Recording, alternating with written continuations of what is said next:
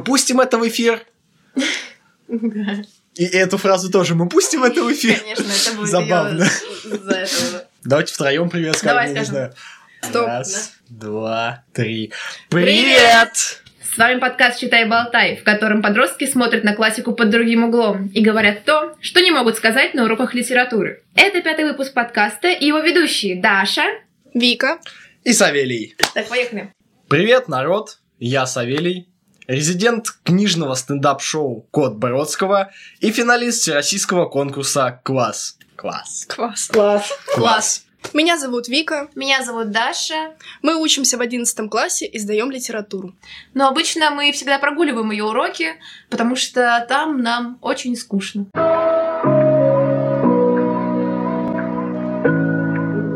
Ну, литература-то в целом это прекрасно, а вот конкретно про школьную, что вы можете сказать? Она для вас является точной наукой? Или это средство формирования нравственных ценностей?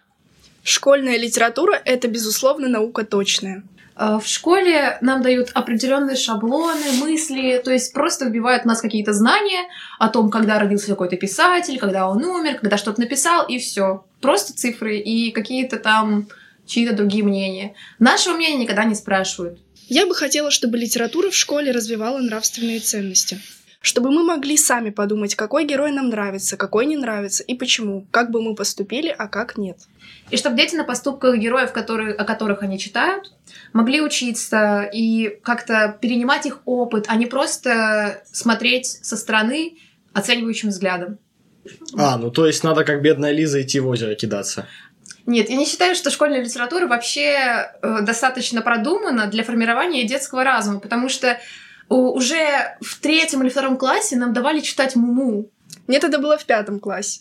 Но все равно в 11 лет читать про то, как Герасим топит свою собачку, это было очень грустно. Да, для многих это, наверное, стало просто шоком. Даже сейчас, перечитывая это произведение, я плачу, а значит, э, для маленьких детей это вообще могло стать большим ударом. В каком классе читают отцов и детей? У меня вопрос, ребенок может это переварить вообще? Я читала, я ничего не поняла. В десятом? А я очень люблю это произведение, мне понравилось. Ну, конечно, ты хорошо его знаешь. У всех разные восприятия произведений, поэтому, когда кому-то это произведение подходит, кто-то даже не понимает, о чем оно. И просто заучивая э, тексты из учебника о том, как его правильно понимать, мы не научимся думать логически. Но мне понравилось это произведение, потому что я его разбирала полностью сама, и никто мне не говорил, что Базаров, например, плохой, мы его не любим, и никто мне никакие шаблоны не внушал.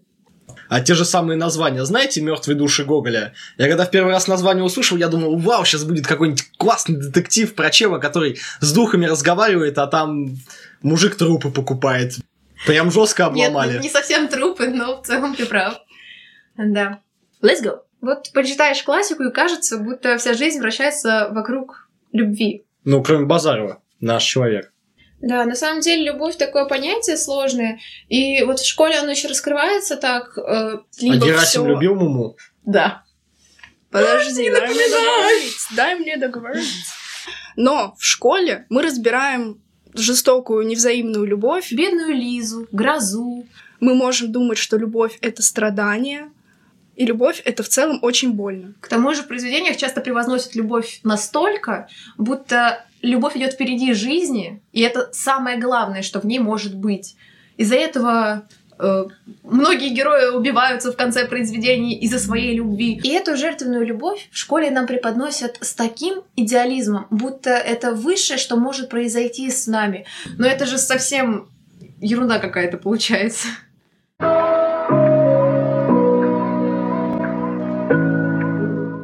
В русской литературе много произведений о любви, но сегодня мы поговорим о гранатовом браслете Куприна.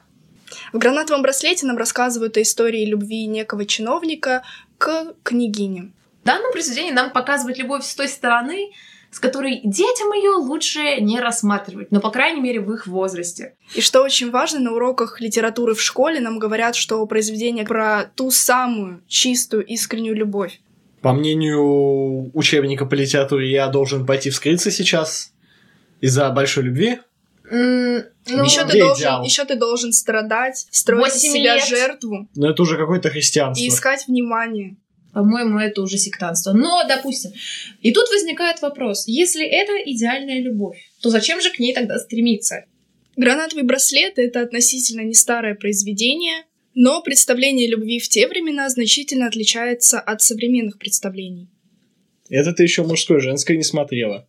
Мы смотрели мужское, женское, смотрели. Итак, поскольку женская сторона у нас сегодня более представительная, мы спросим представителя Мужского пола. Я по гендеру кубик лего вообще, что вы от меня хотите?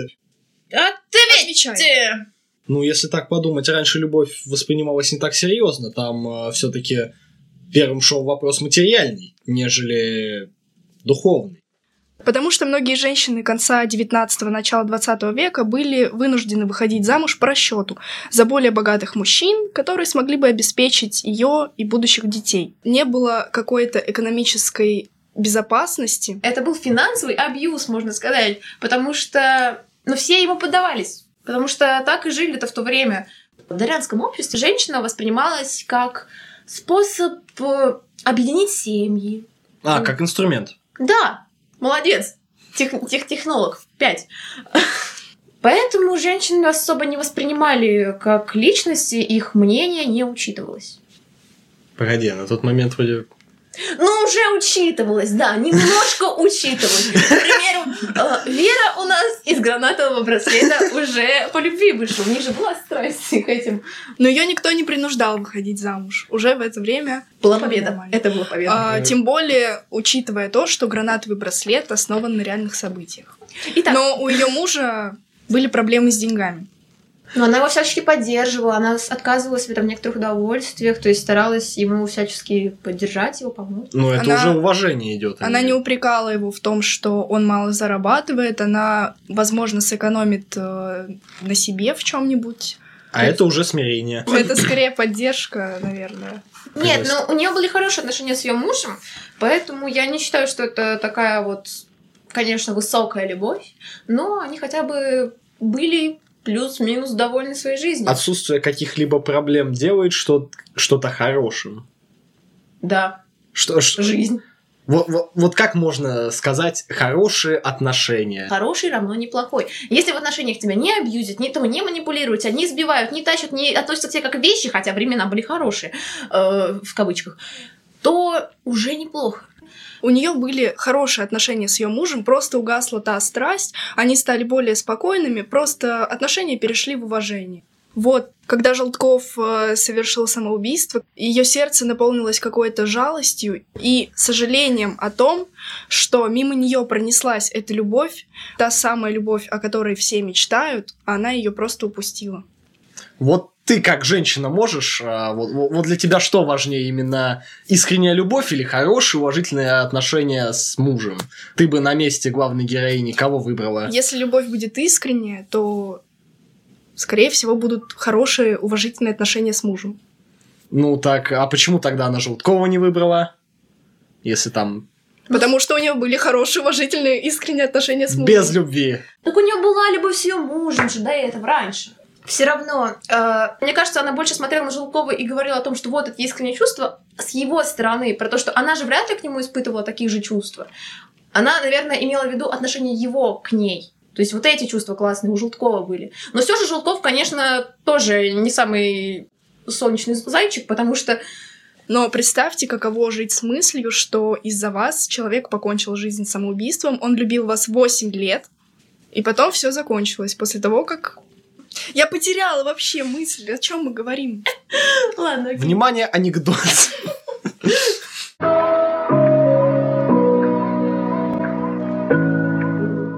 А вот если не брать э, именно школьную литературу, вот, допустим, я малолетка 11 лет, которая хочет узнать, что такое любовь, вот каким мне источником надо обратиться, чтобы увидеть тот самый пример истинной, искренней любви? Я думаю, что можно убедиться только на своем личном опыте. Какой личный опыт в 11 лет в романтических Ну, отношениях. Вырастешь, А, узнаешь. а я сейчас хочу, мне 11, я Ну, хочу тогда- почитать книжку и видеть Ну, вот прям тебе- пример офигенных отношений. У меня мама с папой в разводе, я не знаю, что такое любовь. Ну, я только хотела сказать про маму с папой. Нет, ну, э, хорошим примером ты сложно подвел на самом деле, потому что до 11 лет это сложно будет. Ну, не 11, 14, я, я, я школяр. Но Ну, в Короче, 14 лет уже можно там как-то... Ну да, для школяров, на самом деле, вот даже если у тебя нет собственного опыта, и ты даже вообще не понимаешь, что тебе начинают говорить про какую-то любовь, ты вообще такой, что это? Я там в мультиках что-то видел, там Дзынь. звездочка с Марко целовались, в самом конце я плакал, но что это, я не понял. Вот, а в таком случае, вот, школьная программа, конечно, не даст тебе прямых ответов. Нужно уже пытаться как-то самому найти что-то нужное для себя. Сабелия, для тебя какой пример идеальной любви? У меня есть любимая книга. Я обожаю ее вообще во всех плоскостях, во всех сферах. Я обожаю этого автора. Это «Человек-амфибия» Александра Беляева. И там классно. офигенный пример любви Ихтиандра и Гутиеры, когда он не просто идет и добивается ее, он пытается понять, во-первых, культуру человека, потому что он максимально отдален от этого. Он рыба. Что вы от него хотите? Вот он не страдает какой-то фигней. Да, он себе вредит, тут тоже есть жертвенность. Но он себе вредит не только из-за любви, он в принципе хочет понять людей, поэтому выходит на сушу. Вообще И- такой способ преподношения, как жертвенность в литературе, она просто, мне кажется, интерес, так сказать, при... Да, мне нравится прививает. пример жертвенности в Библии. Да, очень самый яркий. классно. Мне тоже нравится класс. Да, ну ладно. Вот Ихтиандр, он же не так давно был написан? Ну, попозже, да, чем гранатовый Но браслет. это было 20 век. Да, это был уже конец, по 20 века.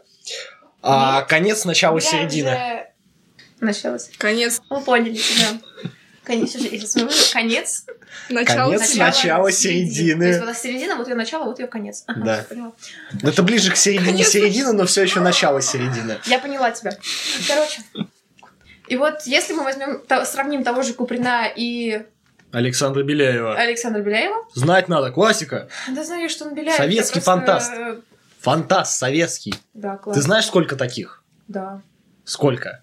Я Да. как будто с батей Мало. кухне сижу. Но, кстати, в Советском Союзе был популярен Брэдбери, он очень классный.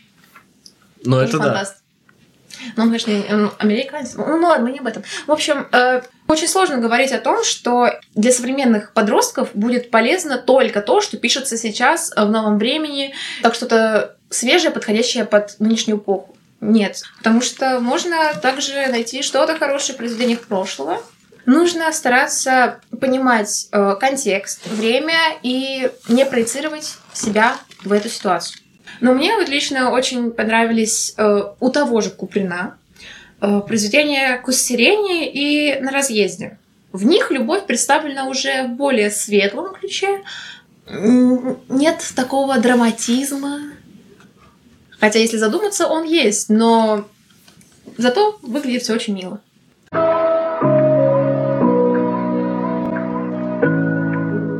На разъезде офигенные отношения. А ты приведи пример. Вообще в произведении на разъезде можно привести при- пример как и отношений лучше, так и отношений хуже. Потому что есть любовь, у нее есть муж Александр, и Александр относится к ней очень плохо. Он применяет насилие, он ее не уважает, он ее не слушает. И воспринимает как вещь. Как-то раз они ехали в поезде и познакомились с одним художником. Он был попутчиком. Художник и любовь прообщались несколько ночей подряд. У них было ощущение, как будто они брат и сестра. Они открылись друг другу сразу же. Им было очень интересно. Они понимали друг друга просто с полуслова. То есть духовный инцест. Ну, типа, да. Э, Для любови это было что-то необычное, непривычное, так как в ее отношениях с мужем все было очень печально. Мне кажется, с самого начала она не думала о том, что вот художник — это мой человек. Она его воспринимала только как попутчика на несколько дней, с которым она нашла общий язык, и по которому она очень сильно будет скучать и будет вспоминать его всю жизнь. Однажды ночью муж Александра проснулся и увидел, как Любовь общается с художником. Он на нее наорал, снова применил насилие и сказал, чтобы она ложилась спать, и если она приличная персона, то она не будет вот так вот шухаться по углам.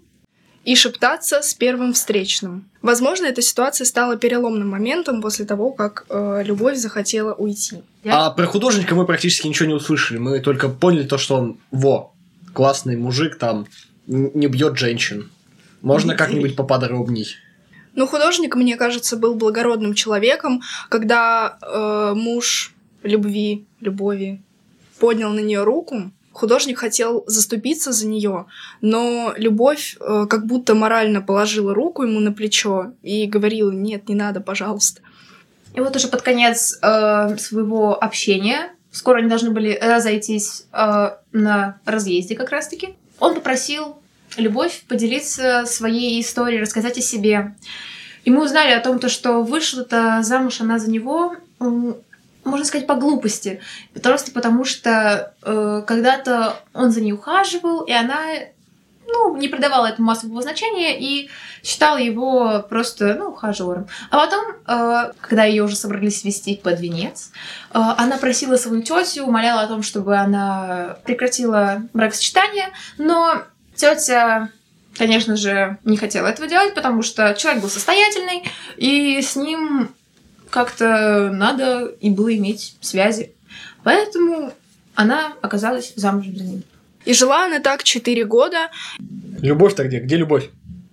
Любовь сидит рядом с художником, но другая любовь, метафоричная. Я, простите, я не могла не пошутить про это, Ладно, давай. Хорошую сторону любви в этом произведении мы можем заметить между художником Шаховым и как раз-таки любовью. Потому что как только они начали свое общение, у них двоих вспыхнула какая-то искра. Они почувствовали, что они как будто бы родные люди. И художник, э, когда они прощались, признался ей, сказав о том, то, что люди как половинки вазы, половинок много, но подойти к тебе может только одна. То есть так называемые soulmate, которых я очень сильно люблю и верю в них. И вот мне кажется, это как раз-таки пример идеальной любви, когда люди идеально друг другу подходят, просто предначертаны судьбой, можно так сказать. И то есть это можно назвать примером идеальной любви. Напомните, сколько они в поезде ехали вместе? Пару они, дней. Они пару дней друг друга знают, как бы немного странно. Может, это просто она устала от мужа абьюзера и нашла более приятного человека? Возможно, но у них было очень много общих тем. Они, опять же, без проблем открывались. Им было интересно что-то услышать, узнать друг о друге, а не только рассказать о себе. И, скорее всего, это к чему-то приведет. Но мне кажется, то, что вот первые впечатления и знакомство первые несколько дней, оно как раз-таки и создает образ человека и твое отношение к нему. То есть э, для меня любовь не зарождается спустя многие, многие года, проведенные вместе, она зарождается в моменте. Поэтому мне кажется, что да, это можно назвать настоящей любовью. В итоге любовь, конечно, убежала с художником, но очень жаль, что в те времена жен записывали в паспорта мужей, и если жена сбегала, она считалась преступницей, и ее все равно вернут. Но это уже не важно. Если не знать, конечно, исторического контекста, все выглядит очень красочно, поэтому мы, э, молодежь, воспринимаем это как что-то великое и прекрасное.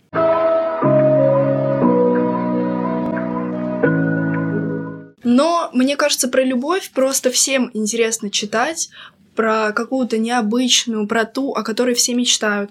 Но, тем не менее, в современном мире любовь — это не самое важное, что стоит в приоритетах. Сейчас в приоритетах стоишь сам ты, скорее всего, какое-то саморазвитие и так далее. Да, сейчас очень сильно изменились представления о жизни, и сейчас, мне кажется, больше нужно писать не о любви, а скорее о самом человеке, о его внутреннем мире или о других отношениях, о дружбе, э, о семейных ценностях, потому что когда все крутится на одной и только любви, очень скучно. И когда ты... Сейчас, надо сформулировать как-то. Я вообще за дружбу, за крепкую дружбу, которая э, всегда важнее, чем любовь. Э, любовники уходят, а друзья остаются. И это всегда верная истина. Так красиво подвела. Да, Даш, я останусь. Спасибо большое. Ну, в этом, Дарья, вы абсолютно правы, потому что романтическая любовь и отношения — это все полная ерунда. В общем, а, самая классная любовь была представлена в Аляске, потому что любить надо собаку. Заведите собаку. Согласна. Ну, я... с- Ты закончил? Это шутки для всех. Это просто какая-то шутка. Я тебя не Человек ищет... Ну, говори, прости. Да я в смысле А, сбился. Она от нас отличается, у нее все хорошо, у нее парень, Да не сдавай. подождите, да Да я в подождите. смысле сбился. Я не знаю, что говорить. хотела сказать, что я с вами не согласна, потому что любовь это все-таки очень важно. Просто не нужно в ней растворяться, не нужно быть жертвой. Э, Если вы хотите что-то дать человеку, то дарите хорошие эмоции. Не нужно жертвовать чем-то ради любви. Любовь это вообще не про то. Купите собаку. Да, и вот в поддержку этих высказываний могу сказать то, что любовь должна следовать за жизнью, а не жизнь вертеться вокруг любви, поэтому жизнь круче. У нас есть друзья, у нас есть семья, у нас есть цветочки, бабочки и пони, поэтому можем любить их и довольствоваться этим. Но любовь это, безусловно, тоже очень важно.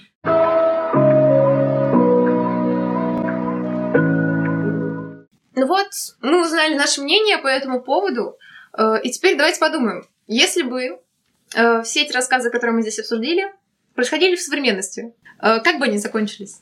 Счастливо, несчастливо? А как главную героиню гранатовый браслет зовут? Вера. Вера. Ну, учитывая нынешние тенденции, Вера бы пять лет пожила в счастливом браке со своим первым мужем, а потом бы свалила гулять, потому что все стало слишком стабильно и скучно. Ну, Савелий, ну нельзя же всех под одну гребенку равнять. У кого-то сейчас даже может быть э, идеал это одна романтическая любовь, которая длится миллион лет, а у кого-то вот так вот. Ну, так что мы еще точно не знаем. А возможно, Желтков не прислал бы ей записочки и подарки, и гранатовый браслет бы ей не выслал. Возможно, он бы просто лайкал ей фотки и писал ей каждый день. Да, это правда. Зайди в директ. Огонечки стала, он бы ей огонечки под историями, знаешь, ставил такие, и она бы, а, и не подписывался, он смотрел на нее и такой, Да, он бы смотрел «Ой, все истории, да. фоткал, фот, лайкал бы все фотки, но не подписывался. Да он бы забил через две недели и нашел бы другую после отказа. Нет, нет, нет, ты что? Если уж так... Мы берем именно обстоятельства, а не любовь. Любовь та же остается, конечно же. Вот. э, Так мы берем время и тенденция. мгм. Но любовь, ну, чувства те же. Ситуация. Менталитет. Менталитет Менталитет-то меняется. Я тебе скажу, что и сейчас люди такие есть, как Желтков. Да, такие люди есть. И такие, как Вера, люди есть. И такие же, как ее муж, люди есть. Все люди остались теми же самыми. И чувства у них есть похожие. Но просто сейчас уже нет вот этой вот необходимости зависеть, например, женщине от мужа, потому что время изменилось. И сейчас, э, если бы, допустим, э, любовь с э, художником убежала, то Ее бы Она- не считали преступницей. Да, она просто- ничего бы плохого не совершила. Она, Она, свободный была- человек и может уехать куда угодно. Ну, в общем, понял. Раньше была трава зеленей, колбаса вкусней, птицы напевали Э, нет, мне интернационал. наоборот кажется, что сейчас полегче с этим стало. Хотя интернационал, птица это круто.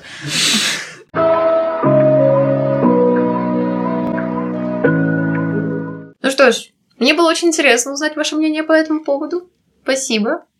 Не за что, тебе тоже очень интересно. Кстати, дорогие слушатели, слушайте нас чаще, но эта информация никак не поможет вам сдать ЕГЭ по литературе. Поэтому будьте аккуратны и тоже иногда читайте э, школьную литературу. Это был пятый выпуск подкаста «Читай, болтай» и его ведущие Даша. Вика, Савелий! На этом все. спасибо, что слушали. Стараемся радовать вас в каждом выпуске, хоть и я был только в одном. Подкаст «Читай, болтай» можно слушать в Яндекс Музыке, Google подкастах, Кастбоксе, в сервисах Литрес, Майбук и в группе «Читай, болтай» во Вконтакте. Ставьте нам оценки и пишите комментарии. Нам интересно, что вы думаете.